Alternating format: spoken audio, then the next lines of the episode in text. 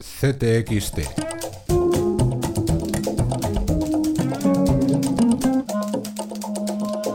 Podcast.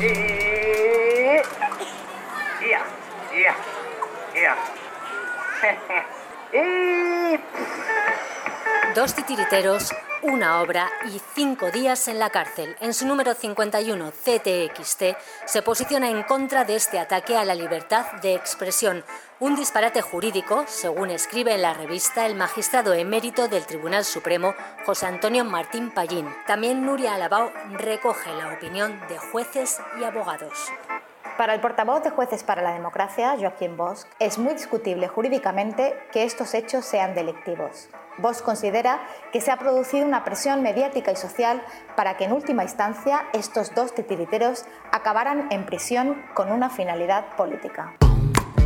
Desde Palma de Mallorca, Raquel Agüeros nos desvela esos detalles en los que nadie más se fijó al reanudarse el juicio por el caso NOS. Y en Barcelona, Guillem Martínez se cuela en una asamblea de vecinos con la alcaldesa de la ciudad. Guten Abend, guten Abend Mainz, Así suena la ultraderecha alemana. Los populistas de la AfD no solo han resucitado gracias a su discurso antirrefugiados y antiinmigrantes, sino que han conseguido normalizar el lenguaje nazi, según cuenta Laura Alzola desde Hamburgo. También en la crónica internacional, Pilar Solá explica la necesidad de una armonización fiscal en Europa para impedir que las multinacionales sigan defraudando. Y por supuesto seguimos muy pendientes de la campaña electoral en Estados Unidos. En la página de Culturas mostramos cicatrices, las de las mujeres sometidas a una mastectomía y demasiadas veces olvidadas. Testimonio e imágenes de la fotógrafa Mara León.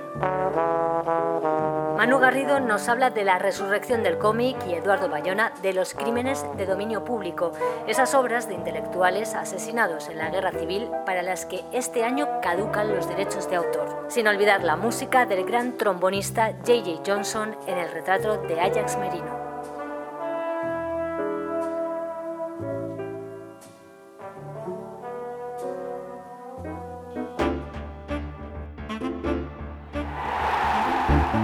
Marcos Pereda escribe en Deportes la historia de un poeta al que no mutilaron los sueños. Esta semana en contexto vamos a contar la historia de alguien que tuvo varios nombres, que tuvo muchas vidas, de alguien que fue poeta, que fue editor, que fue niño durante la guerra civil, que estuvo exiliado, que fue académico de la lengua galega. Vamos a hablar de Alejandro Finisterre, que fue, entre otras cosas, el inventor del futbolín. Tony Cruz nos trae sus gestas y leyendas y Julio Ocampo nos habla de cricket. En la colchonería, Ricardo Uribarri, Carlos Rodríguez y Emilio Muñoz.